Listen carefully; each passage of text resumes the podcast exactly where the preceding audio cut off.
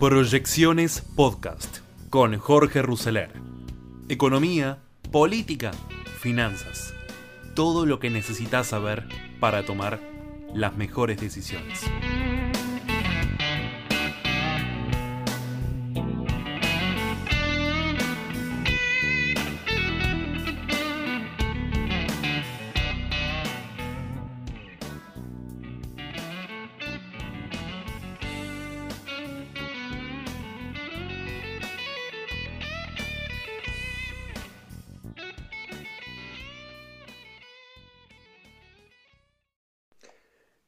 Bienvenidos estas proyecciones de hoy, eh, viernes 16 eh, de septiembre del 2022.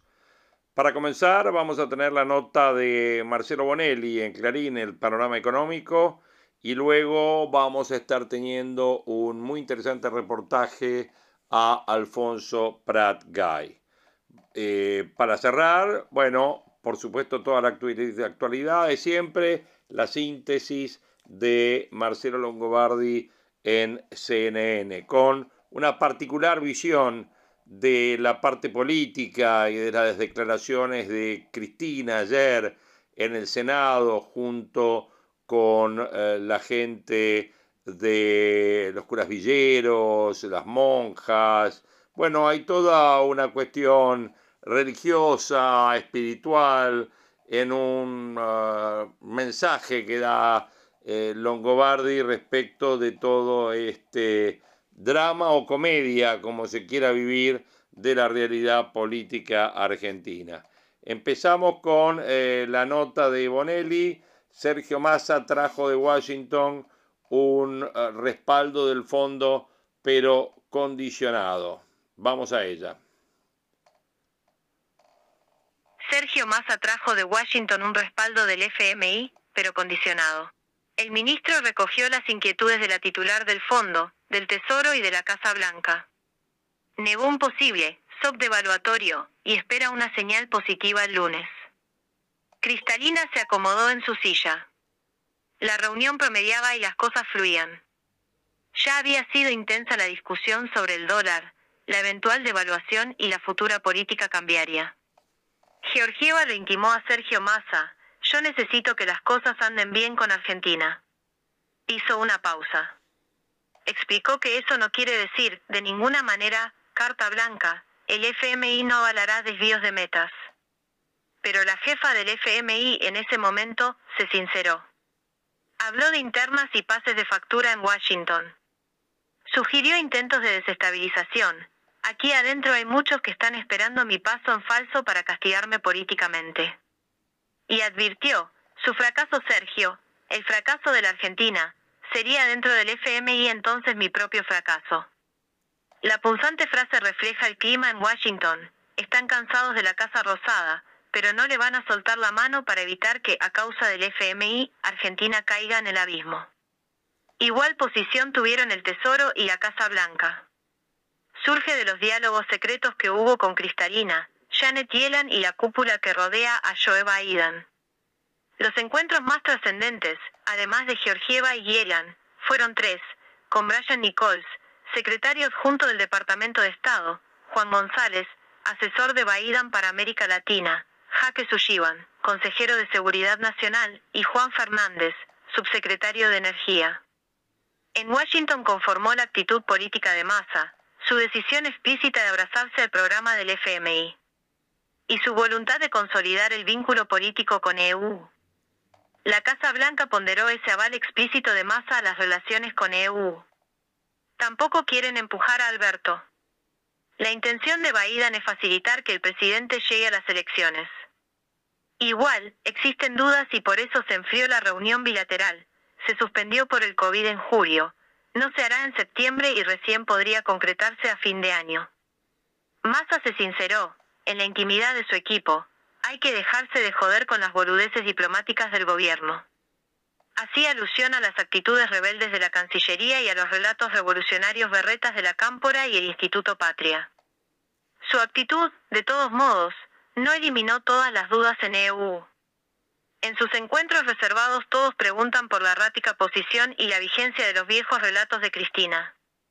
Empresarios y funcionarios repitieron a quemarropa, hasta cuando Cristina apoyará su política económica. Massa respondió enigmático, hasta acá todos los líderes de la coalición respetan mi plan económico. Esas dudas hacen que en el directorio del fondo haya luchas fratricidas, muchos facturan la blandura de Georgieva. La cuestión ya tuvo una víctima, Yulika Asak.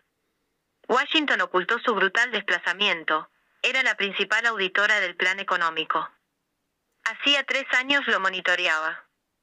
En julio, se anunció su misterioso traslado, la acusaron de no advertir que Martín Guzmán la engañaba con las cifras y que dibujaba las metas. Otra víctima de ese episodio fue el propio Sergio Chodos. En el equipo de Ilan Golfán desconfían de su accionar. Massa cortó por Lozano, Chodos, que antes era el negociador principal de Argentina, fue separado y solo tuvo una protocolar participación en la última negociación. A la brevedad, Chodos podría ser relevado, al igual que Guillermo Francos del Vid. La cabeza de Francos la quiere Mauricio Claver Carone. Cristalina aplaudió el desplazamiento de Chodos. Con intención y en forma inusual, habló bien del equipo técnico que ahora encabeza Leo Matcour. El FMI dará, el lunes, una señal ese día, y temprano, anunciará que Argentina cumplió con las metas. El Board aprobará la cuestión el primer de octubre. Esto quiere decir una sola cosa, que el martes, Economía afrontará los vencimientos con dinero propio por 2.700 millones de dólares americanos. Hay fondos, pero la decisión resentirá en forma temporaria las reservas. Parte del dinero saldrá de lo embolsado con el dólar soja. El Gambito le permitió a Massa juntar una masa crítica de billetes, pero abre una cuestión. ¿Cuál será el tipo de cambio después de octubre? Clarín confirmó que ese fue el tema central en las negociaciones secretas de Washington, el futuro valor del dólar. Goldfast lo planteó en forma insistente. Para el auditor del FMI, es insostenible la actual brecha cambiaria. Esa brecha, dijo, no permite acumular reservas. La presión fue fuerte. Massa se tuvo que plantar, no vamos a devaluar. Y contragolpeó, un shock devaluatorio provocaría un estrépito social inadmisible. Maccour acompañó con números. Pero Massa prometió, en 30 días se profundizará la política de cambios múltiples para aflojar la tensión en el dólar. Economía ya, de inmediato, anunciará el dólar Qatar y un tipo de cambio superior para importaciones suntuarias. Este jueves se discutió en el Palacio de Hacienda, cotizarían al dólar bolsa. Similar cuestión se habló en el Tesoro. La presencia de Yelan en la reunión se negoció en los días previos, en la Casa Blanca. El gesto de Yelan fue importante. Una bocanada de oxígeno y respaldo a masa. Pero la dura funcionaria no olvidó los reclamos. David Lipton fue el encargado de las exigencias, habló del valor del dólar, brecha, ajuste fiscal y reformas estructurales. Ocurrió cuando hablaron de la impagable deuda argentina. Lipton fue contundente. Argentina tiene que volver a los mercados internacionales si quiere resolver el conflicto con el FMI. Argentina salió del default, pero está fuera de los mercados. La sobretasa que debería abonar sería del 23%. Massa le dio la razón. Pero, para volver a tener crédito internacional, Argentina tiene que hacer un ahora ausente programa integral de estabilización, combate a la inflación y crecimiento. El índice de agosto fue un masazo. Cristina está inquieta y habló del tema con Massa. El ministro conversó por teléfono con la vice el martes y la vio el miércoles. Los vercas de Cristina quieren salir a acusar a los empresarios y ya empezaron a hablar de la Secretaría de Comercio. Axel se impacienta y Máximo se quedó sin discurso. Ambos, y Cristina también, se están comiendo una sopa de sapos. El trío boicoteó el presupuesto de Guzmán y atacó el acuerdo con el FMI, afectaron la gobernabilidad de Alberto y todo terminó en la hecatombe económica. Este jueves se volvieron a indigestar, el BCRA fijó una supertasa efectiva anual del 107%. Matías Tombolini no se inmuta y contraataca, todo lo que propusieron fracasó en forma rotunda. Cristina está concentrada en develar el motivo y los autores del grave ataque que sufrió. Exclama, ¿quién es el hijo de puta que me quiere muerta? La vice insiste en que la banda de los copitos está movilizada por sectores de inteligencia. Pidió que se investigue cómo vivían y quiénes lo financiaban. Algunos acusan sin pruebas y señalan a Jaime Estiuso. Cristina se compara con José Luis Cabezas y quiere encontrar un complot contra su seguridad. La jueza no descarta nada, pero hasta ahora la investigación judicial no vala a esa elucubración. Cristina apoyó la misión de Massa. Tiene pánico al precipicio. También, el ajuste que propone en el presupuesto, un recorte adicional de 2.400 millones de dólares americanos. Y una medida polémica y que le emparenta con su archienemigo Mauricio Macri, Massa evalúa un blanqueo de capitales. Bueno, hasta acá un dato que es ratificado con la presentación del presupuesto de hoy, que se habla de un blanqueo de capitales. Primero, se va a dejar a cualquier empresa, eh, hay dos artículos en el presupuesto que se está presentando, un artículo que habilita a cualquier empresa que tenga dólares no declarados a aplicarlos al pago de importaciones, primer punto. Y segundo, está el blanqueo a la construcción que también va a incluir inmuebles usados. O sea, que me parece que acá estamos frente a una variante importante. También se hace mención en esta nota de Bonelli a la posibilidad de que en los próximos 30 días no solo el dólar turista, que parece que va a ser el dólar MEP, eh, habla de tipos de cambio múltiples en distintos temas eh, a definir dentro de los próximos 30 días. Bueno, habrá que esperar, pero bastante definiciones. Eh, como les dije, tenemos la nota a Alfonso Pratgay y luego de la nota de Alfonso Pratgay, las definiciones políticas y económicas de eh, Marcelo Longobardi en su programa de hoy, en esta edición de proyecciones de hoy, viernes 16 de septiembre del 2022. Los dos cargos. Alfonso, ¿cómo estás? Buen día. Buen día, Pablo. Un saludo a todos allí. Bien, hubo, hay pocos economistas ¿no? que, están en, la lista de haber sido presidente del Banco Central y ministro de Economía. Roque Fernández, Caballo, este, vos y, algún otro, ¿no? Pero no fueron muchos los casos.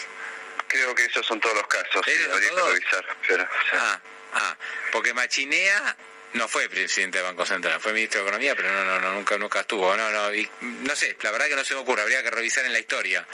¿Eh? pero está bien, eso, eso te da una buena perspectiva, estar de, ¿no? de los dos lados del mostrador, este, uno, uno ve eh, historias diferentes. Te quiero preguntar a propósito de eso, ¿está bien haber subido la tasa al 75%, una decisión que tomó ayer el Banco Central?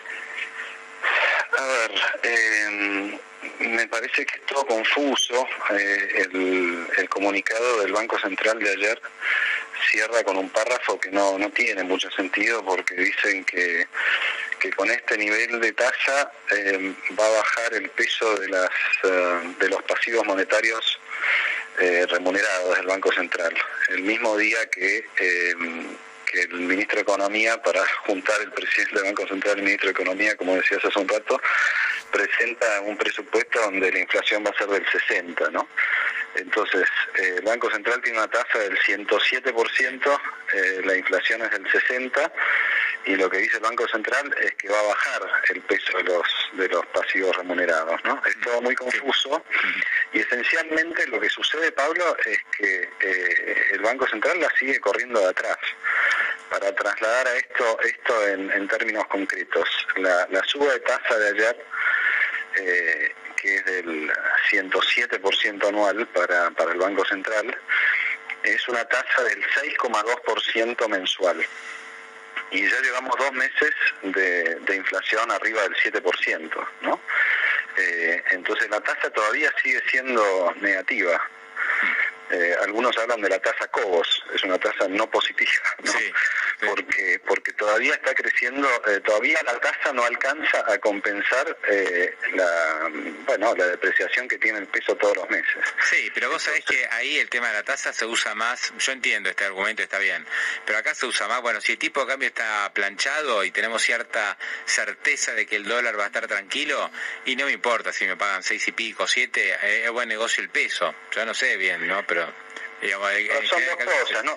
Son, dos cosas, porque hay muchos pesos dando vuelta y no son todos, no están todos los pesos en manos de, gente que puede acceder al, tipo de cambio libre, digamos. Eh, entonces la tasa de interés para los plazos fijos es relevante y mientras esa tasa de interés no te compense eh, a lo largo de un mes el aumento de todos los demás precios, eh, no es un, es un desincentivo ahorrar. Y la otra cuestión es, no nos comamos la curva eh, del cuentito de masa, porque ayer el, contado con liquidación subió más de 4% sí, un solo día. Quedó casi en 300 pesos, ¿eh? Bueno, ya está, o sea, ya es más alto que el día que asumió Massa. Massa asumió con un contado con liquidación, que es el tipo de cambio relevante, eh, legal, eh, formal, eh, el financiero, arrancó con 285 y ayer terminó en 290 y pico, ¿no? Entonces, yo creo que el tema acá central es la inflación.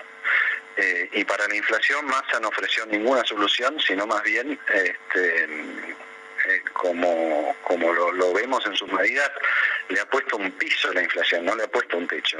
Eh, se devalúa, el Banco Central devalúa un ritmo de 6,5% mensual. Eh, la tasa de interés que paga el Banco Central implica un ritmo de emisión de por lo menos 7% mensual. Las tarifas que empiezan en septiembre eh, van a crecer a un ritmo del 20% mensual, 25% mensual durante cinco meses. O sea que todo lo que ha hecho más hasta ahora es acelerar la inflación, eh, no bajarla se ocupó de la urgencia de, juntar reservas afuera, pero no de lo importante que es la inflación. Eh, y me parece que ese es el tema, Pablo, no tanto si la tasa le gana al dólar blue, sino cómo va a hacer el gobierno para bajar la inflación. Y hasta ahora no, no hay ningún indicio de que eso vaya a suceder. El 60% del año que viene es una expresión de deseo de masa, es el viejo truco de subestimar ingresos eh, para luego gastar como quiero en el año electoral, un poco las dos cosas. Eh, quizás sea un poco las dos cosas, me parece que está todo muy abierto, entonces, este, bueno, es muy temprano para, para asignarle importancia a eso. Lo que está faltando acá es un programa fiscal y una ancla monetaria, y recién a partir de ahí podemos decir si la inflación va a bajar o no. Pero todo indica que en los próximos meses va a subir, eh, a menos que haya eh, un plan integral, ¿no? Que es lo que está, que es lo que está faltando. Sí, o sea que otra vez estamos con un presupuesto medio dibujado. Hay que ver si pasa por, por el Congreso, ¿no? Porque ah, tiene, un, tiene un, a ver, yo no lo pude ver porque recién me llegó anoche a las, a las 12 de la noche y es larguísimo, así que admito que no, no tuve ah. tiempo para mirarlo. Pero, pero eh, entiendo que hay una, hay una estrategia que es interesante y es, este, le, le traslada al Congreso un menú de opciones para reducir el, déficit de, bueno, lo que él cree que va a cerrar este año en dos y medio, que parece difícil, a 1,9% del PIB, que es lo que está comprometido con el Fondo Monetario. Pero lo interesante sería que habría una interacción con el Congreso por primera vez este, para, para ver de qué manera se hace eso. Mm. y eso creo que es eh, eso creo que es razonable. Eh, nosotros lo intentamos en su momento cuando cuando yo estuve a cargo del ministerio y creo que es la forma de hacerlo. Eh, pero pero bueno la cuestión o sea vos tenés perdón a ver, para, para, entenderlo vos tenés que conseguir un ahorro de acá de, acá el año que viene para que el déficit baje 1,9 tenés que recortar no, no hay otra manera y lo que está proponiendo más es bueno discutamos juntos por dónde recortamos Así es, sí, sí, para que haya una coherencia este, política y, bueno, para que sea creíble el, número de, de, déficit que tenga el presupuesto. Creo que esa es una, es una buena propuesta, es una buena estrategia, eh, independientemente de los números que, que, no cierran, ¿no? Para llegar a 60% eh, en todo el año que viene tendríamos que estar pensando que en algún momento baja muy fuerte la inflación. Eh, y yo te diría esto, Pablo, o, es mucho más baja que 60, porque en algún momento eh, pusieron un plan de estabilización que fue exitoso, o es mucho más alta que el 100% de este año, no no hay punto intermedio, mm. casi que 60 no va a ser. ¿no? Mm, mm. Sí, este, a mí lo que me, me da esperanza de lo que es la gestión de masa es que por lo menos creo que han dejado un poco de lado la cuestión ideológica y admiten que hay algunas cosas que eh, hay que hacer indefectiblemente más allá de que tu ideología, si sos kirchnerista, si sos liberal, o sea, ah, yo creo que hay, algunas cuestiones que eh, hay, hay, hay, hay algún consenso sobre ciertos temas que parecía imposible de alcanzar. Esto de que hay que bajar el déficit, que no se puede seguir viviendo de prestado permanentemente, que la tasa de interés no puede ser negativa, y que finalmente el cepo tarde o temprano va a haber que sacarlo. Eh, yo creo que eh, digamos, eso es el, es, el, mensaje para mí alentador de la gestión de Sergio Massa. Sin elogiar el gobierno ni nada, pero me parece como que por lo menos estamos todos encaminados en esa dirección. El problema, Pablo, a ver, yo entiendo lo que vos decís, pero acá se aplica la frase del, general, ¿no? Eh, mejor que decir es hacer y mejor que prometer es realizar. Mm. Son todas promesas. O sea, en lo concreto no hemos visto absolutamente nada. Todavía no tenemos el primer dato de agosto eh, de gasto público que vamos a tener eh, la semana que viene para, para evaluar esa pata también. Mm. Eh, pero nada de lo que prometió más hasta ahora, hasta incluso las cosas menores, eh, fueron cumplidas. Mm. O sea, cuando se habla del humo de masa, es el humo de masa. Entonces, si nos entusiasmamos con lo que vos decís, es porque tenemos la vara muy baja. la, tasa de interés, la tasa de interés sigue estando por debajo de la inflación. Eh, Massa prometió apenas asumió eh, y hizo un show tremendo, le voy a devolver 10 mil millones de pesos de adelantos transitarios al Banco Central, soy un crack, no voy a emitir.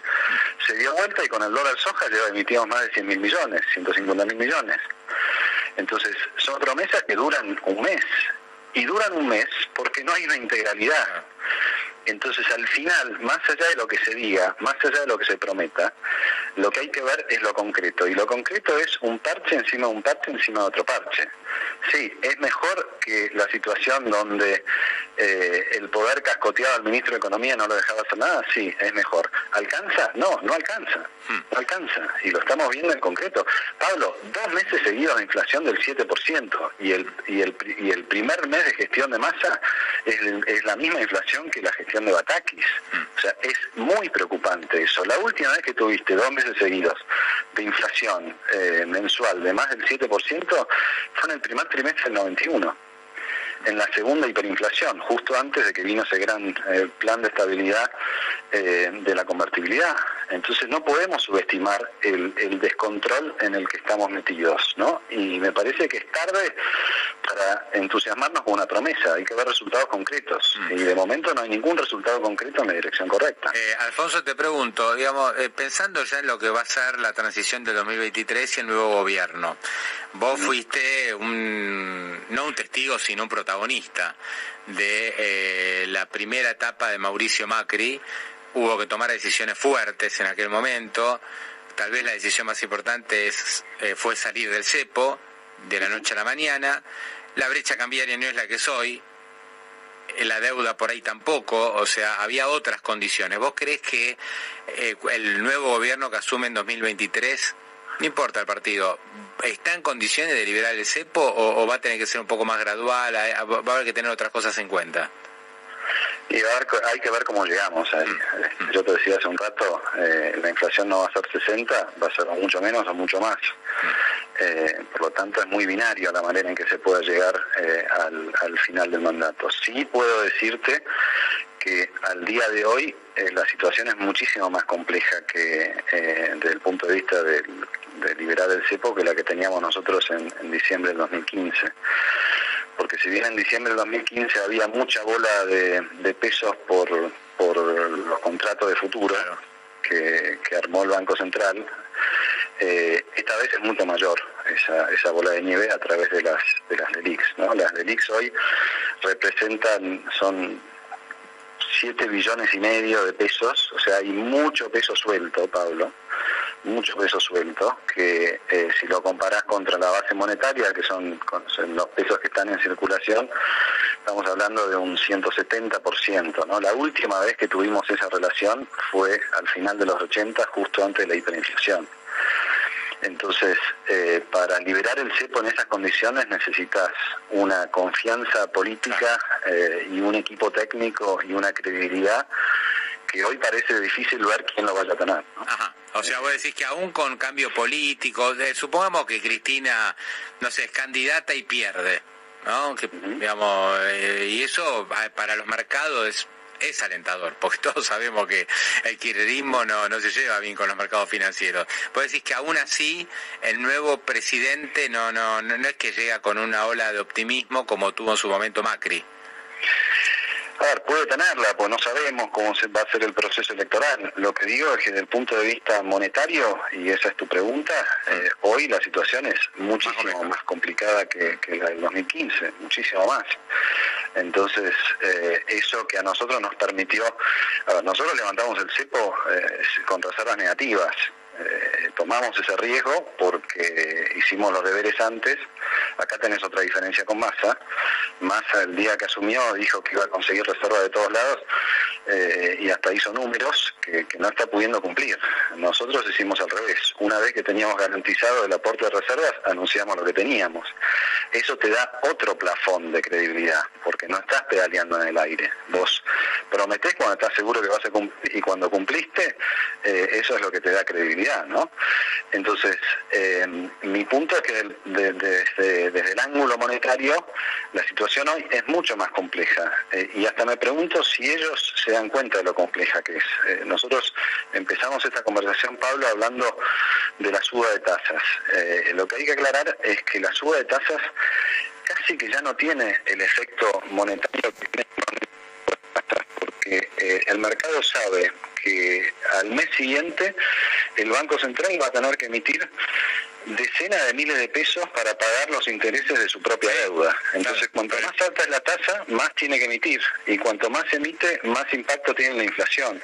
Por eso yo hice la referencia a los 80, eh, y vos y yo tenemos más o menos la misma edad, y sabemos lo que pasaba en los 80. Le pasaba lo mismo al Banco Central. Tenía, no eran LELIX, eran encajes indisponibles, eh, los bancos iban acumulando ahí los intereses, eso era la contracara de los depósitos, eh, y, bueno, llegó un punto donde el Banco Central tuvo que bajarse de esa fantasía porque porque no daban los números, ¿no? Era absolutamente explosivo. Eso es la hiperinflación.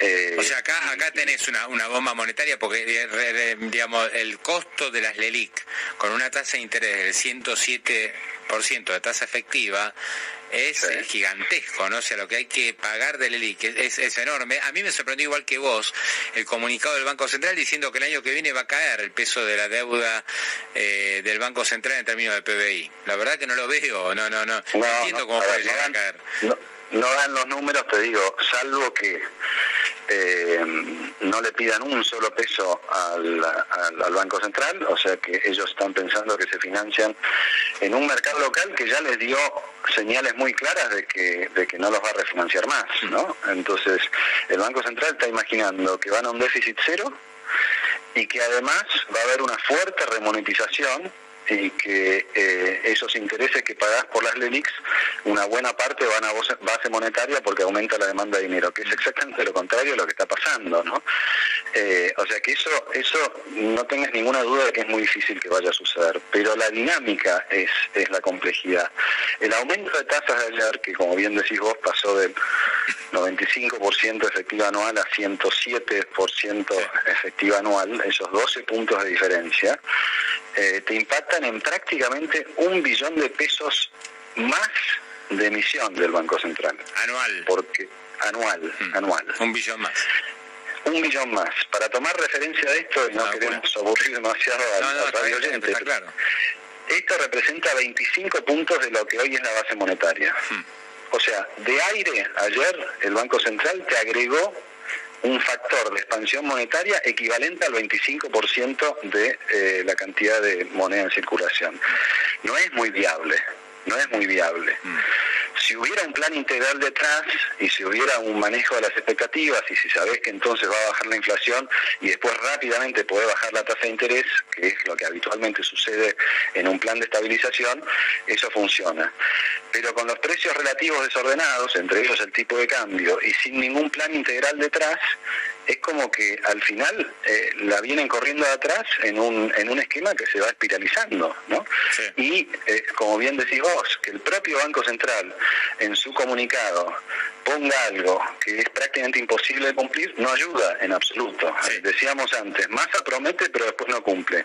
El Banco Central promete lo que sabemos que no va a cumplir. Bueno, básicamente no están restaurando la confianza y sin confianza no puedes hacer política económica, mucho menos en un marco de crisis tan profundo como el que está atravesando. Clarito, clarito. Ahora, para cerrar, Alfonso, yo estaba pensando, ¿no? Este, ¿Cuáles fueron los planes de estabilización que funcionaron en la Argentina, por lo menos relativamente? Y se me vinieron a la memoria dos planes. Uno fue la convertibilidad, que hoy yo creo que es inviable, porque no, no hay, tenés un solo dólar, porque no sé si hay un plafón, no sé, de, respaldo social, no la veo muy compleja una nueva convertibilidad, pero por ahí terminás en algo así, ¿no? Como pasó en muchos países que terminaron casi dolarizados. Y luego este, el, plan austral. Que el plan austral, con un gobierno como el de Alfonsín, un equipo de Sorruil, etcétera, consiguió en un corto plazo eh, alinear las expectativas, bajar la inflación, pero claro, después no se cumplió tampoco, ¿no? Este, no se pudo sostener porque no se cumplió con la baja del déficit y todas las cosas que habían hecho. Pero no hay muchas experiencias en Argentina de bajas de inflación exitosas por las buenas, digamos. No, bueno, tenés que irte para atrás, el plan de escribió Bacena, eh, ya, ya estamos hablando de mucho tiempo atrás, eh, podés mirar otros países mm.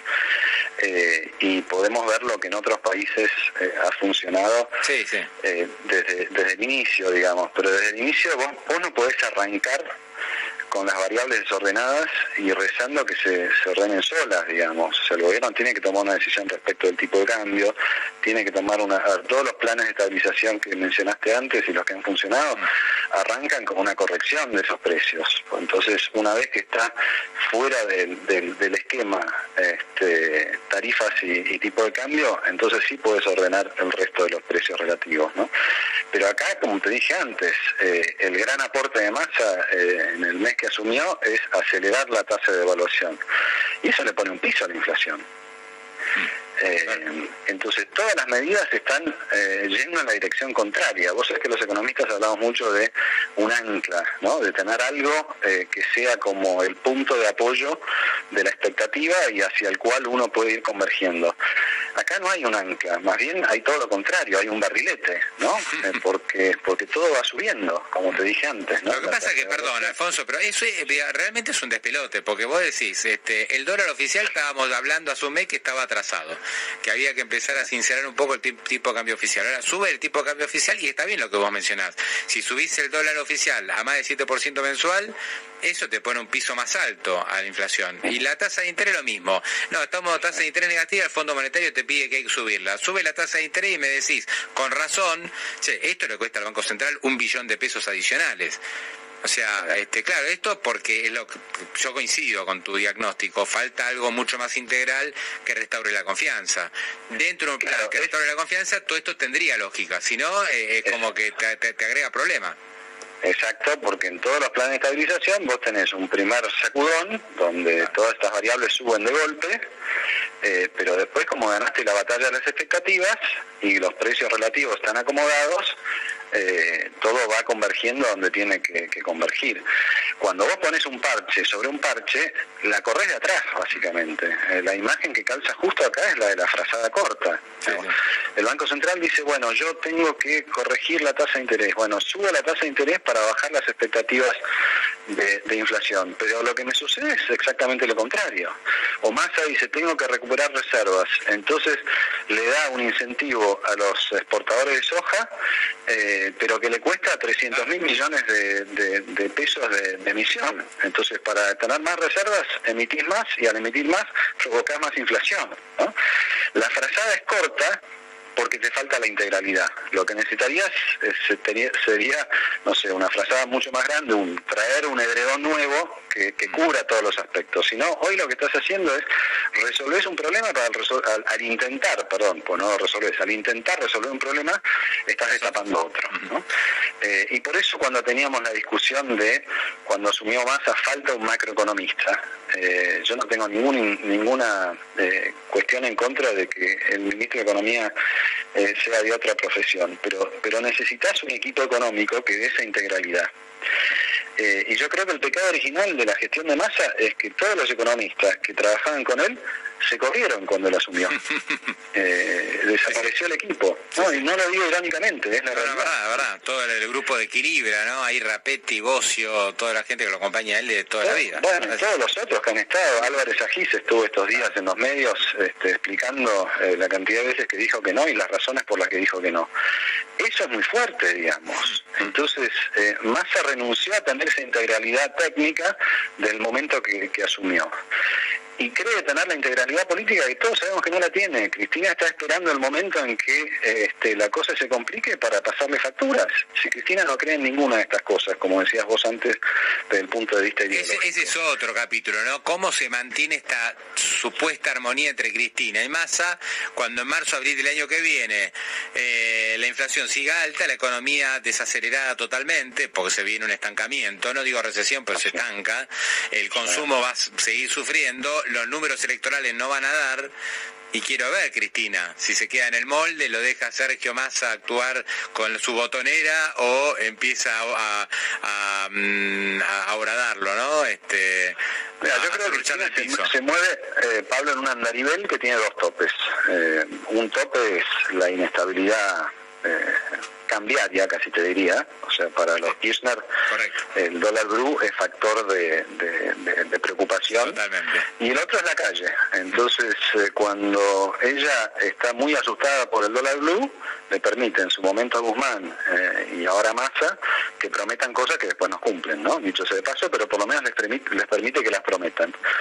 Eh, cuando la preocupación viene por el lado de la calle, entonces toda esa aparente ortodoxia se va al tacho. Le pasó a Guzmán, le pasó a Takis, le va a pasar a Massa si Massa no ordena la situación antes. Eh, y lo que yo veo, o te diría al revés, lo que no veo es ningún indicio de que eh, Massa en su concepción, en su equipo y en su forma de proceder eh, tenga la capacidad de, este plan integral, digamos. Este, entonces ahí es donde estamos un poco a la deriva y esta es la preocupación que, yo veo. A eso le agrego como cierre, eh, vos preguntabas por el año 2023, el año 2023 va a empezar a estar cada vez más influenciado, no tanto por si pierde este, este gobierno, eh, sino por quién asume eh, el año que viene cuando pierda este gobierno y, qué es lo que va a hacer eh, el, nuevo gobierno una vez que asuma, un poco la pregunta que vos hacías. Y creo que ahí también falta de nuestro lado empezar a dar claridad respecto de cuáles serían los los ejes de gobierno. Los primeros pasos es difícil porque no tenés el, punto de partida. Eh, pero creo que habría que, desde Juntos por el Cambio, yo insisto y aprovecho este tiempo adicional que, me estoy tomando de la entrevista, Pablo, para transmitir este mensaje. Ah, este, me parece que, que la paso bueno, da cierta comodidad de que la candidatura la resuelve el electorado, pero, pero a su vez eh, ha provocado Juntos por el Cambio distintos grupos que impiden la conformación de un programa integral. Mm. Yo estoy intentando de que sea al revés, de que haya un programa integral independientemente de quién sea el candidato que gana. Y me está costando, debo decir, porque... Es preocupante, la verdad que es, es, preocupante, porque hay cosas que hay que hacer que son viste, decir, bueno, pero esto es uno más uno, no, no, no hay mucha discusión sobre muchos de los temas que deberíamos encarar los argentinos, ya no junto por el cambio. Exacto, pero entró la ambición personal. Eh, es lógico que cuando aparece alguien con, eh, bueno, con intención de ser candidato, eh, se le empieza a juntar gente alrededor y, y, bueno, entra en juego no tanto la idea sino el cargo y eso es un gran problema, ¿no? Esa es la razón por la cual yo no fui candidato el año pasado. Y te digo más, estoy recorriendo mucho el país, Pablo. Esta semana estuve en, en, Bragado y, sigo viaje. La semana que viene me voy al sur, la siguiente estoy por el norte y la verdad que lo que recojo eh, de, todos, viste, empresarios pymes, eh, laburantes, todo pónganse de acuerdo, déjense de pelear este, y ordenen la cuestión eh, hacia adelante. Nadie está pensando en candidaturas, Pablo, nadie está pensando en candidaturas solamente los candidatos y los que se le cuelgan de la pollera al candidato. Entonces, esto también es muy importante que eh, lo discutíamos con el intendente de Bragado, eh, Vicente Gatica, eh, que, tiene muy buenas chances de, reelegir si él quisiera. Pero él me dice, yo ni, tengo planeado eso, estoy en otra, estoy gestionando, ¿no? Ah, y creo que creo que eso es lo que tendrían que hacer todos los todos los dirigentes de Juntos por el Cambio. Da lo mismo después quien gana, da lo mismo quien es ministro es mucho más importante el país y lo que está en juego que la ambición personal. Ahora, te imaginarás lo que cuesta eh, lo que cuesta empujar esta idea, Pablo. Eh, yo no voy a aflojar, pero pero a veces se hace Me inquieta lo que decís, me inquieta. Sí, pero bueno, eh, pero, pero lo importante es tenerlo claro y, trabajar sobre eso, ¿no? Y, y, bueno, eso va a ser básicamente este, a lo que yo le voy a poner la energía en los próximos meses. Alfonso, te agradezco, un gran abrazo y gracias eh, por esta entrevista. A ustedes buen fin de semana. Igualmente. Ahí estaba Alfonso Pratgay, ¿eh? ex ministro de Hacienda, ex presidente del Banco Central y hay un hombre que, que sigue teniendo peso muy importante dentro de Juntos por el Cambio.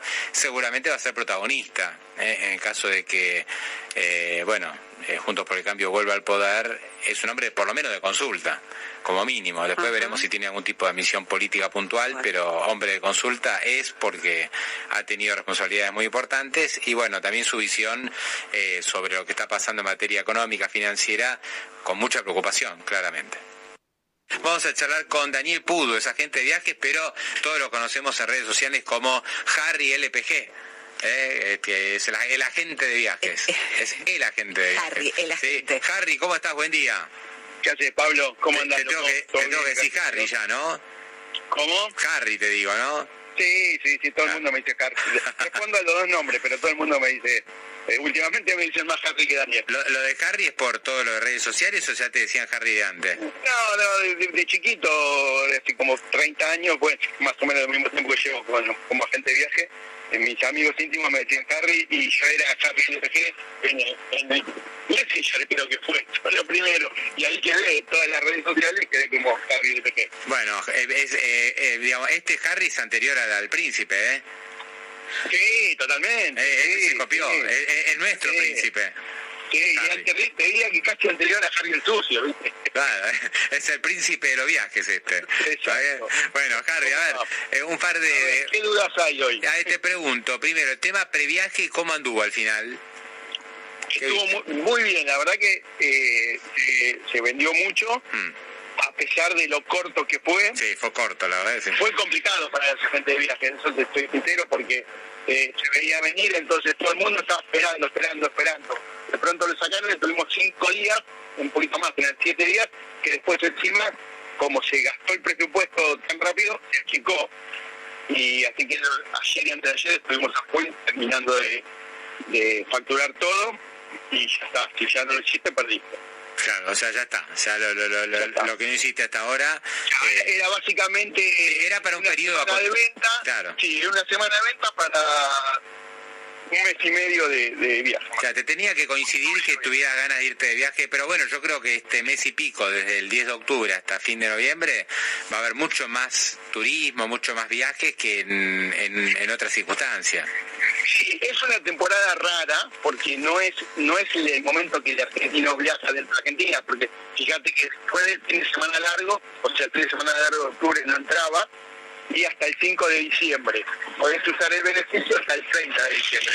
Entonces, eh, como es pre-fiestas, pre-vacaciones de verano, no hay mucho tráfico. Pero bueno, sí, se vendió mucho los destinos clásicos, ¿no? Iguazú, Purmamarca, Calafate, Cafayate, toda esta zona del norte, se vendió mucho Sí, sí. Bueno, nosotros tenemos un, un viaje grupal eh, con Cuy Viajero de, de, de Twitter a Mendoza también eh, fue, muy bien aprovechado, ¿no? Porque el máximo era 70 esa fue la gran diferencia. ¿Cómo, ¿Cómo es eso de pool viajero? O sea, armaste un, un viaje a Mendoza y... Pool viajero, que también no sé si lo seguís en Twitter, armamos un viaje grupal, cada más o menos dos meses por Argentina. Ah. Y por ejemplo teníamos el viaje grupal a Mendoza, que si me dejas el chivo me quedan tres lugares, eh, del 2 al 6 de noviembre, que costaba 200 mil pesos.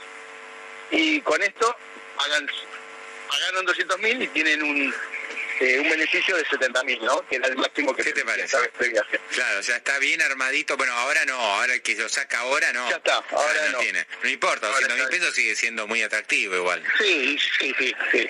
Sí, y ahí qué Así- haces, un pool que- con, que, que- que es un pool de solteros y solteras en general, gente que está sola. eh, sí, sí. hay- bueno, como hicimos tantos viajes ya, eh, tenemos ya un público, la, la mitad siempre se re- son los mismos y el otro se renueva. Pero tenemos de todas las edades, matrimonio, gente soltera, hay de todo. Hay de Se han todo. hecho parejas también en los, Claro. en los, en los Me viajes. imagino. Eh, de Sí, no, pero, pero hay mucha gente que tiene ganas, que le gusta viajar, que tiene su ingreso y no tiene por ahí amigos, viste, que estén en la misma situación o no es tan fácil a veces Claro. enganchar un grupo de sabés que, amigos sí, o lo que sea. Hay, y ahí, hay un, hay un nicho ahí de gente que le gusta viajar, pero que le costó solucionado, ¿viste? Porque en el mundo de, de internet todo el mundo dice, yo me saco los pasajes, me saco el hotel. Pero bueno, hay de todo, ¿no? Hay, gente que le gusta, no, mira, me lleva, me baja, me dicen qué es esto, y yo lo único que hago puse la plata y ya está, y el viaje, ¿no? Así que gracias a Dios tengo mucho éxito con los grupos grupales. Ujú. Está buenísimo eso, claro. Y, y ahí vos tenés el traslado, tenés todo, el hotel, traslado, todo, no todo. ocuparse de Encontramos nada. en el aeropuerto Es espectacular. Y, y ahí, sí, con guías, con todo. Y la verdad que uno, viste, cuando viaja, yo yo también hago mis escapadas, todo es cansador, que el avión, que después ver el tema del auto, que ir al hotel, hacer el check-in, y es medio engorroso. Hay, hay para todos los gustos, ¿no? Yo digo que gracias a Dios en, eh, eh, no somos todos iguales y hay que le gusta el frío, el que le gusta el calor, el que le gusta la montaña, el que le gusta la playa, y está también el que le gusta ir acompañado, que con todo medio solucionado, hasta las comidas, y el que le gusta ir, che, ¿dónde vamos? Hoy vamos, comemos acá, vamos, hoy hacemos esa excursión, hay de todo. Perfecto, perfecto. Eh, lo último, Harry, ¿cómo ves este tema de cambios para lo que se llama el dólar Qatar o dólar turismo? En realidad, Bueno, dólar turismo. ahí eso nos complicó, por ejemplo, hasta ayer veníamos facturando el tema de los previajes y hoy no podemos facturar directamente porque ningún operador hoy nos toma pagos en pesos por servicios en el exterior. Ah, no me. Está, está todo cortado.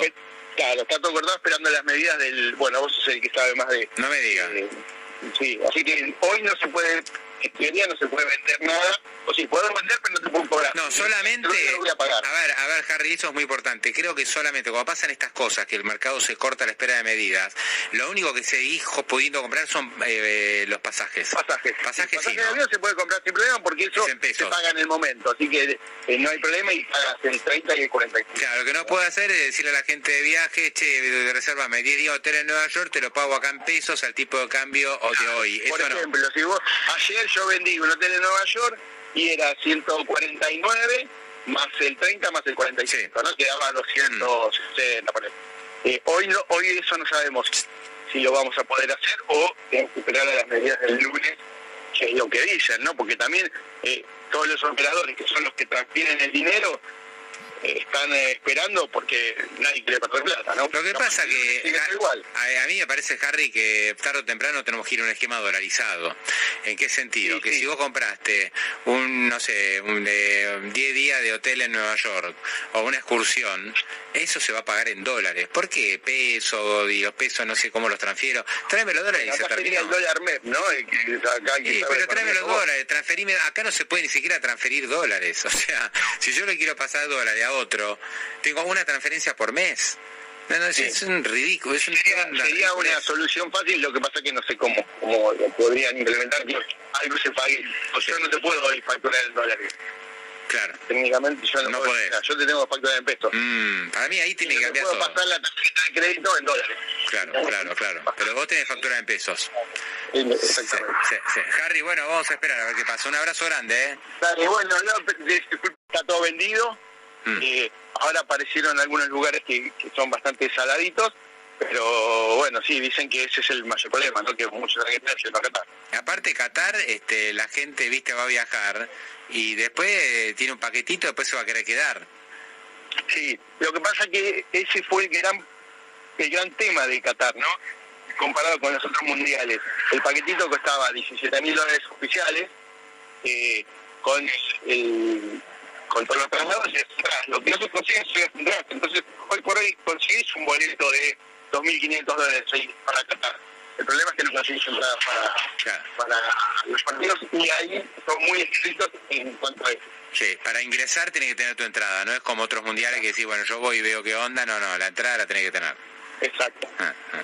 Bueno, ahí escuchábamos, además de las definiciones de Alfonso Pratgay, que les dije eran muy importantes, eh, también la realidad de cómo fue el previaje, eh, el hecho de que se están esperando medidas para el dólar turismo y cómo están reaccionando en el día de la fecha eh, las compañías de turismo, donde directamente no se está operando porque están a la espera de ver qué es lo que pasa con la, el incremento o las nuevas disposiciones sobre el dólar turismo, si va a ser 2.90, si van a cambiar los impuestos, si se va a pagar en dólares, bueno, nadie sabe nada, entonces hasta que no estén las definiciones la semana que viene, este tema por este tiempito de fin de semana obviamente está eh, parado.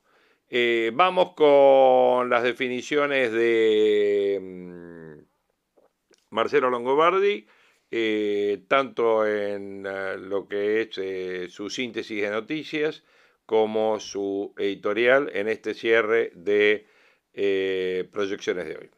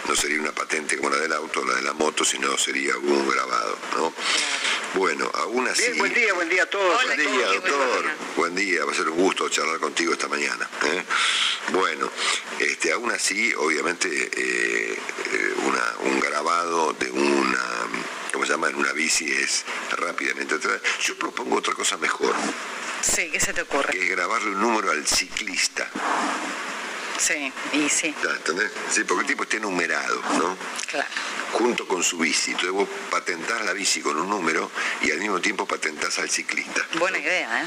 Con lo cual se le complica ahí mucho el asunto a los, a los ladrones de bicicleta, porque tiene que...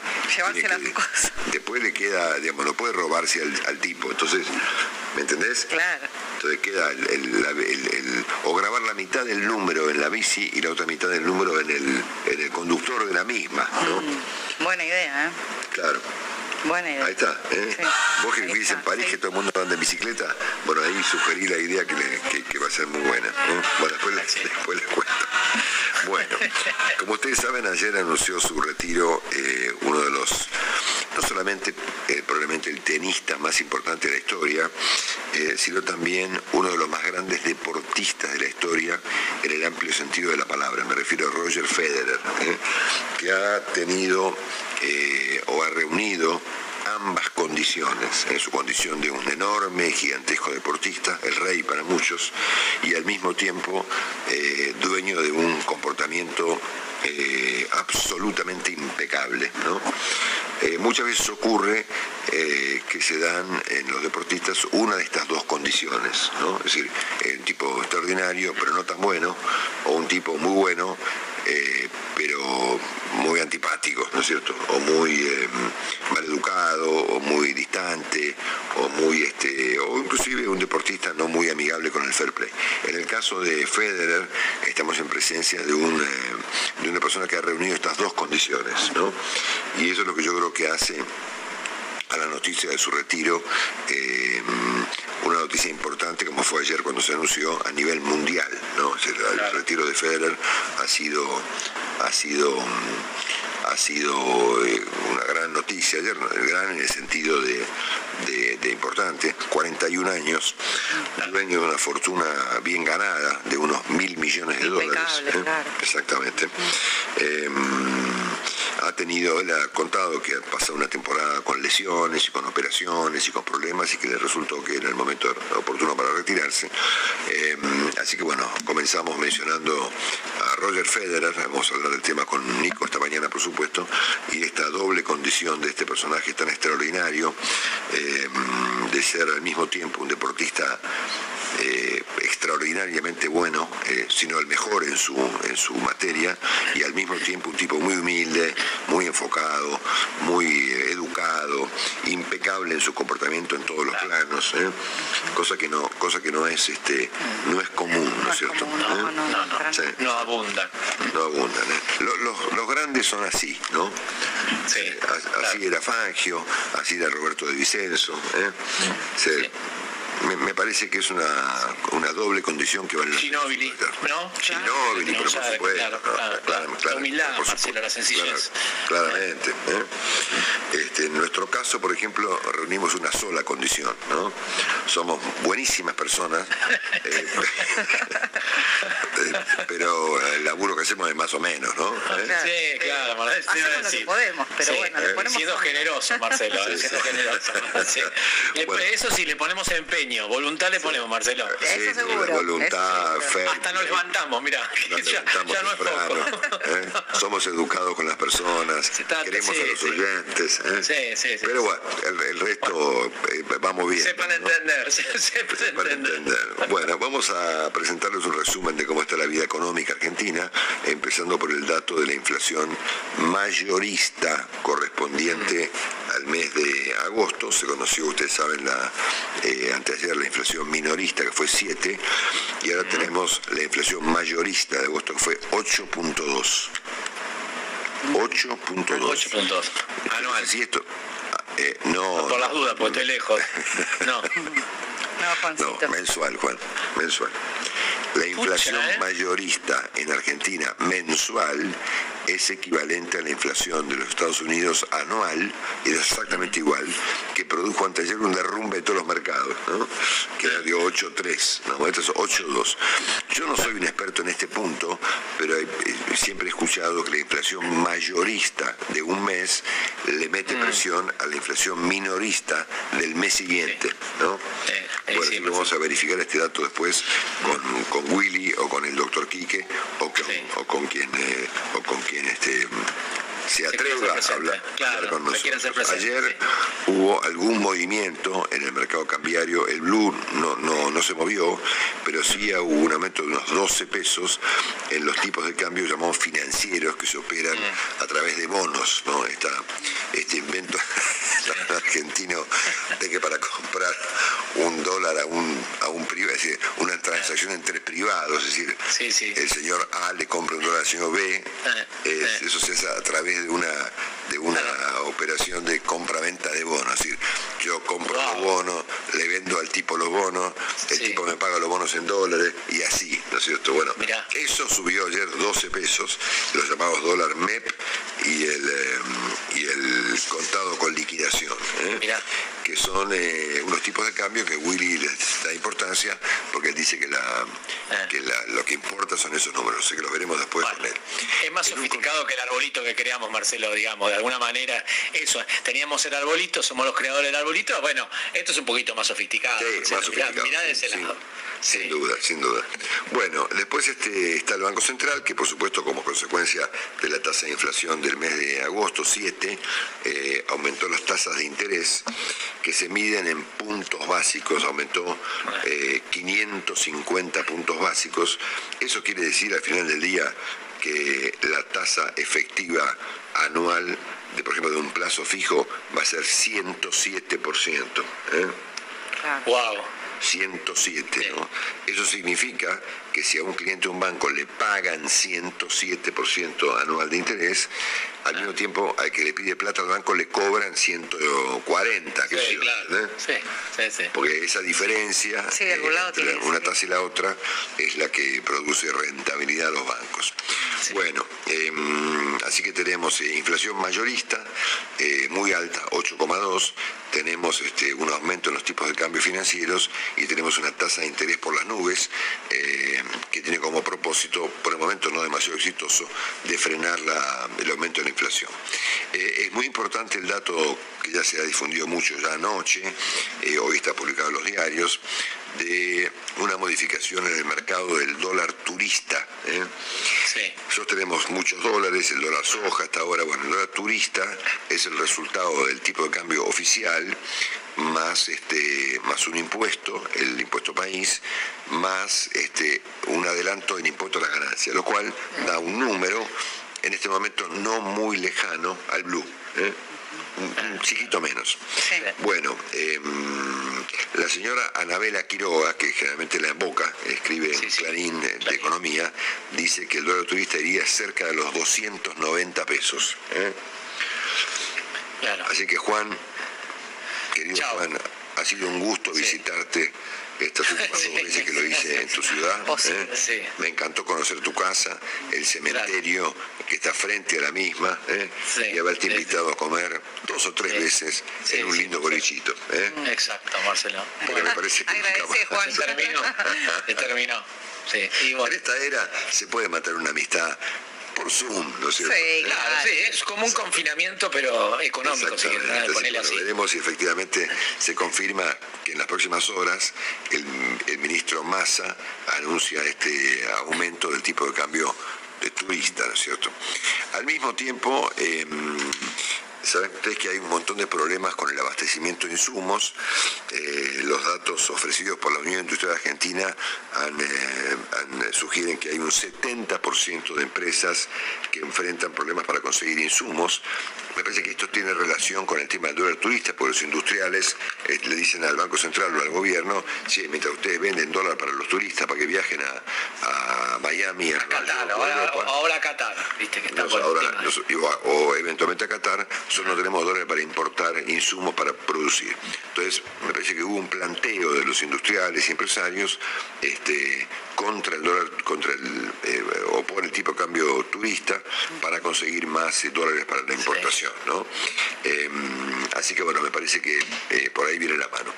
Em, el Banco Central ha acumulado con lo de ayer, que fueron 400 y pico de millones, unos 3.200 millones de dólares. No los acumuló, porque vendí, compró y vendió, pero esto es lo que se recaudó, digamos, en dólares con en ocho jornadas con el asunto del dólar de dólar soja. Y acá llega un tema clásico para la Argentina, que es el, el llamado consenso fiscal.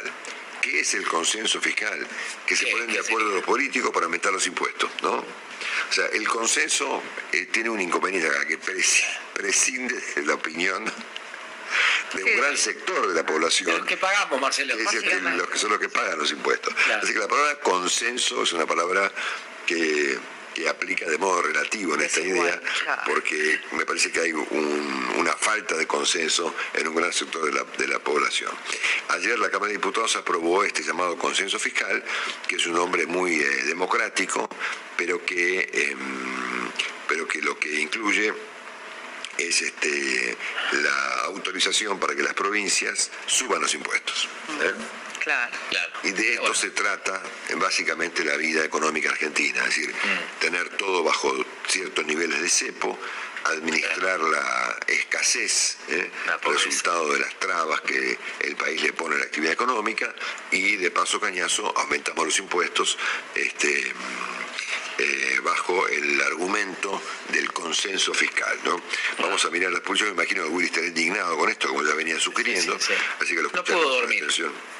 No pudo dormir. No, ha podido dormir, no. no bueno, este, hubo, eh, eh, obviamente el voto del oficialismo, más el apoyo del interbloque federal, de bloques provinciales y de algunos legisladores radicales.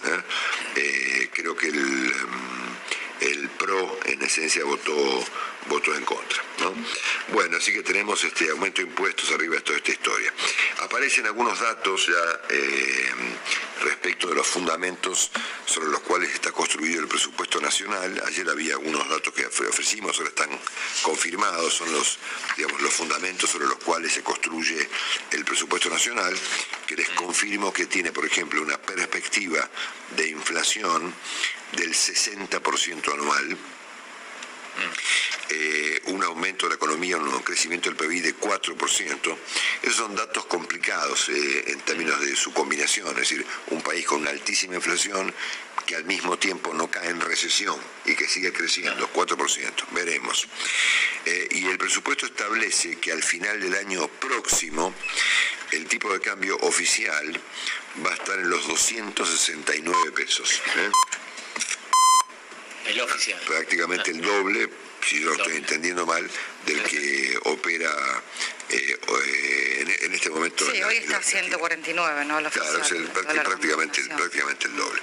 Bueno, eh, obviamente que sigue su curso el proyecto de estatizar autopistas, lo vamos a ver después con Willy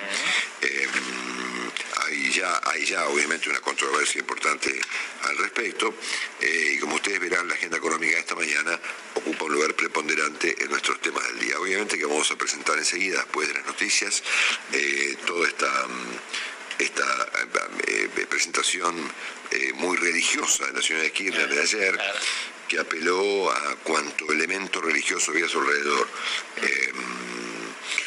al Papa, a los curas villeros, a las hermanas carmelitas, a Dios, a la Virgen, ah, ah. Em, y este, bueno, y eso, ¿no? Este, básicamente no.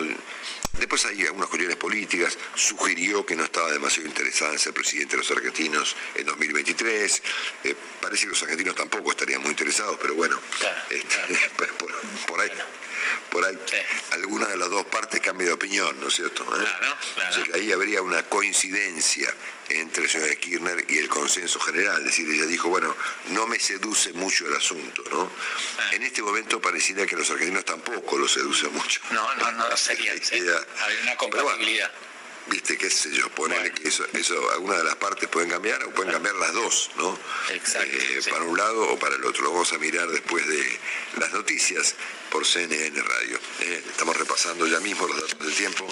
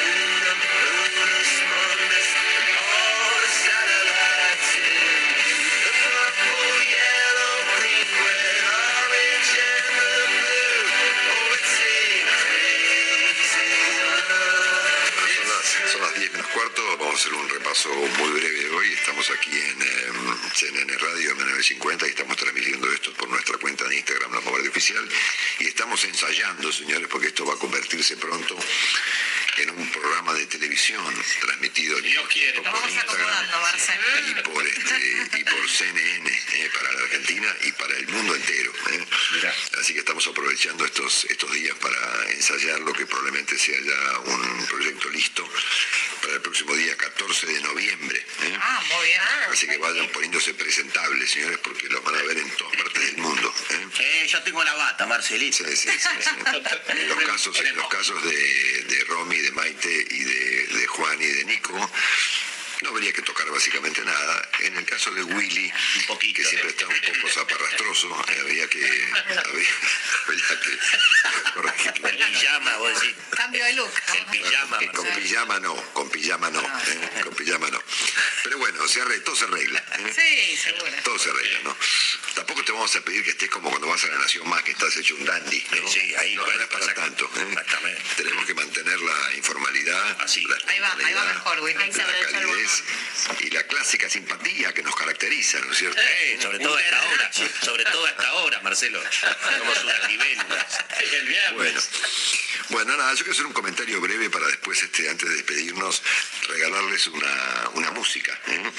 Porque comenté temprano que venía a la Argentina el señor Bradford Marsali, que es un saxofonista norteamericano de máximo nivel, a, a- Aires, no, perdón, a Mendoza, ¿eh? dentro de exactamente el 7 de octubre próximo, y yo sospecho que por ahí aparece con Sting, ¿no? Yo les quiero regalar, este, voy a hacer esto rápido para pasarles un fragmento de Sting junto a Marsalis, que son una, una combinación completamente nuclear, ¿no es cierto? Bueno, qué grande Willy un dandy, ¿eh? Mirá. Willy vale por su interior, sí, sí, sí, por supuesto, sin duda, por, por, su- por supuesto. Estás muy bien, Willy. ¿eh? Gracias, gracias. Muchas gracias, muchas gracias. Genial, Willy, todos, todos a favor de Willy. ¿eh? No te metas con Willy. Los guardaespaldas de Willy esos. Sí, exactamente. No se burlen de Willy, no, no. ¿Por qué le decís aparrastroso a Willy? Mirá. Acércate al micrófono, Willy. ¿eh? Bueno. defensa. Bueno, muy bien. del imperio. Pelele del Imperio. Bueno, nada, eh, una breve reflexión sobre las derivaciones insólitas que ha tomado un episodio complejo y dramático como es un atentado o un intento de atentado, en este caso la señora Kirchner, eh, porque ha tomado por un lado un, camino de carácter religioso ¿eh? Eh, y por el otro uh, algo más parecido a una comedia que a una tragedia. ¿no? Desde el punto de vista religioso, hasta el presidente Fernández ha vuelto, ha mostrado ayer sus inclinaciones religiosas porque eh, entiendo que mm, analiza pedirle al Papa Francisco eh, participar de una celebración que va a ocurrir en Roma en- a principios de octubre, cuando el Papa eh, santifique a don Artemide Sati, ¿no es cierto? ¿Quién fue don Artemide Sati? ¿Quién? Fue un laico ítalo-argentino eh, que dedicó su vida a los demás. Igual que yo. ¿eh? Claro que sí.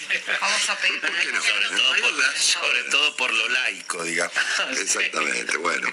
Y este, él fue, no sé cómo se dice, declarado beato por el Papa Juan Pablo II. Él fue un, fue un enfermero salesiano ¿eh?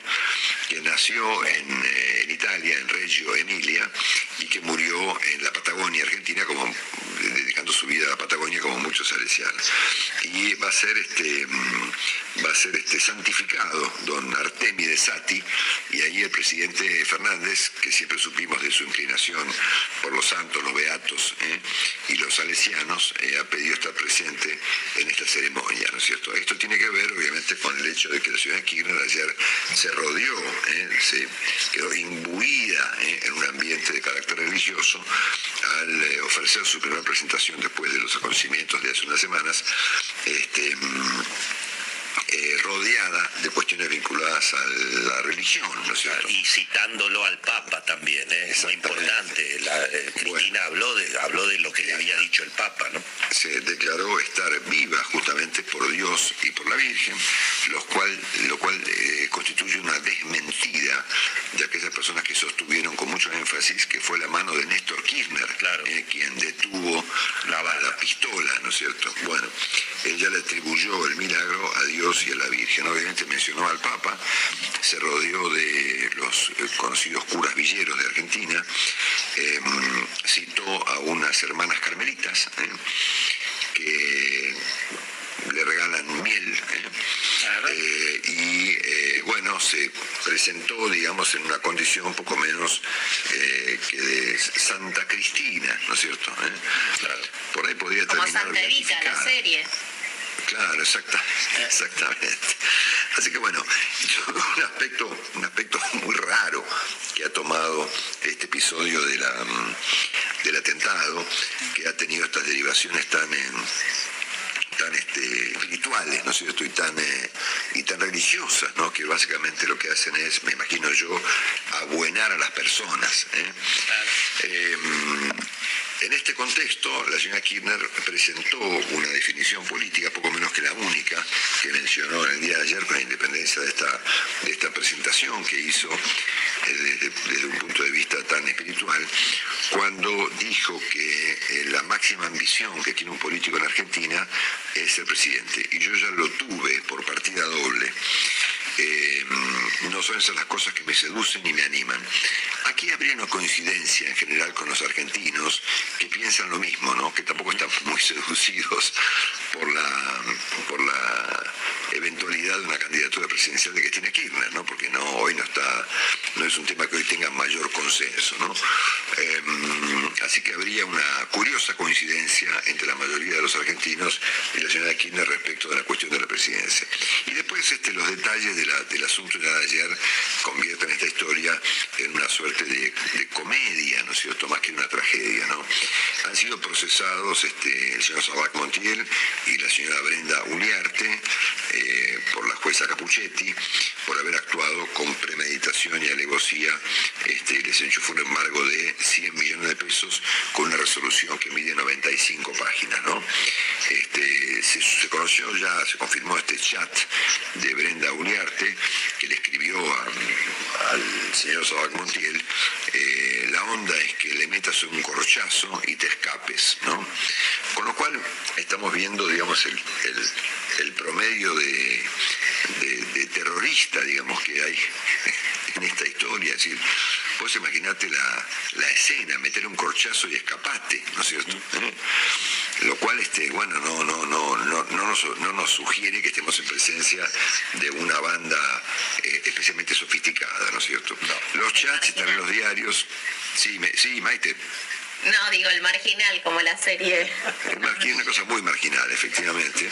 Este, ayer se rechazó por el momento la escarcelación de Agustina Díaz, veremos si termina procesada también.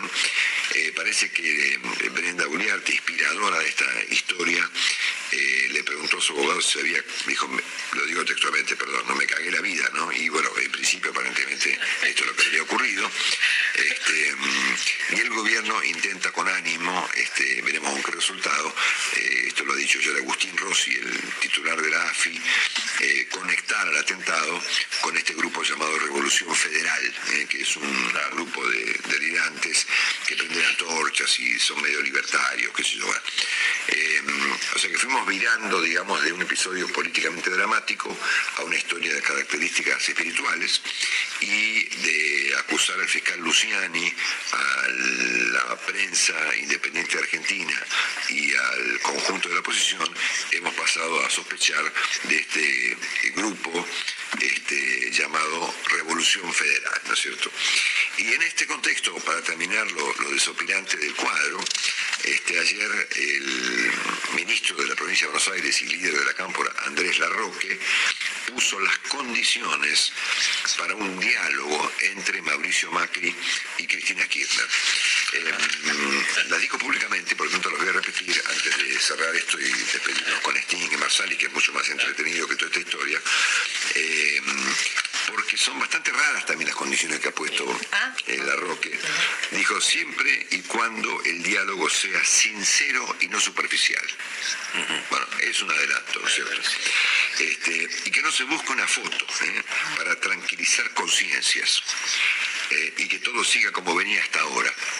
Y después agregó que mm, eventualmente el diálogo sería o tendría el propósito de recuperar la racionalidad y de reencauzar la convivencia democrática. ¿no?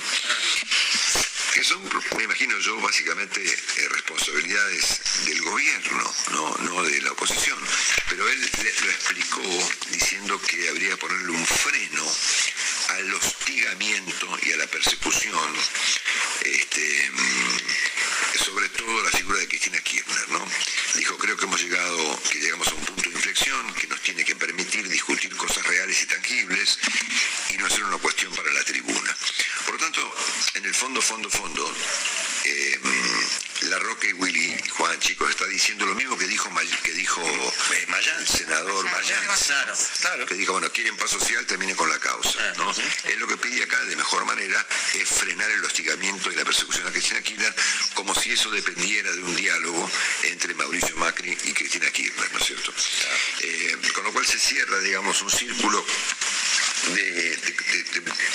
muy raro, digamos, es todo muy raro, ¿no? Yo no tengo una sospecha particular con muchos argentinos respecto de, que el eh, atentado haya sido el producto de una teatralización, no- no tengo elementos para creer eso, pero sí me parece que estamos en presencia de una cosa rarísima, ¿no?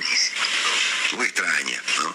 Con estas derivaciones tan, tan curiosas, ¿no? Con esta espiritualidad que les agarró de golpe a la señora Kirchner y al presidente Fernández, ¿no? Y bueno, eh, eh, festejamos por ellos, nos alegramos por ellos, ¿no es cierto? Que tengan esta inclinación de la que yo carezco, pero bueno, este... Intentémoslo, chicos. Puede ser el camino, Marcelo. Sí. Puede ser el camino. Por ahí, Marcelo, Puede ser el luz, camino. Exactamente. Exactamente. Así que bueno, de acusar a la justicia, ¿eh? al fiscal Luciani, a los periodistas, a Telefe, a, mm, a la oposición, terminamos entre curas, monjas, hermanitas, eh, eh, ¿cómo se llama este? Carmelita. Carmelitas. Es de la de San Nicolás. Le mandamos un saludo a Marcelo, que está en la cerrada. Eh, eh, santos, be- beatos y, eh, y curas villeros. Bueno, que Dios los bendiga. y yo creo que Amén, Marcelo. Amén, Marcelo. Efectiva- efectivamente. Que Dios los bendiga y que tengan ustedes un lindo fin de semana. Ya nos vamos con música, no se vayan. ¿eh? Gracias, Marcelo. world I do. Adios.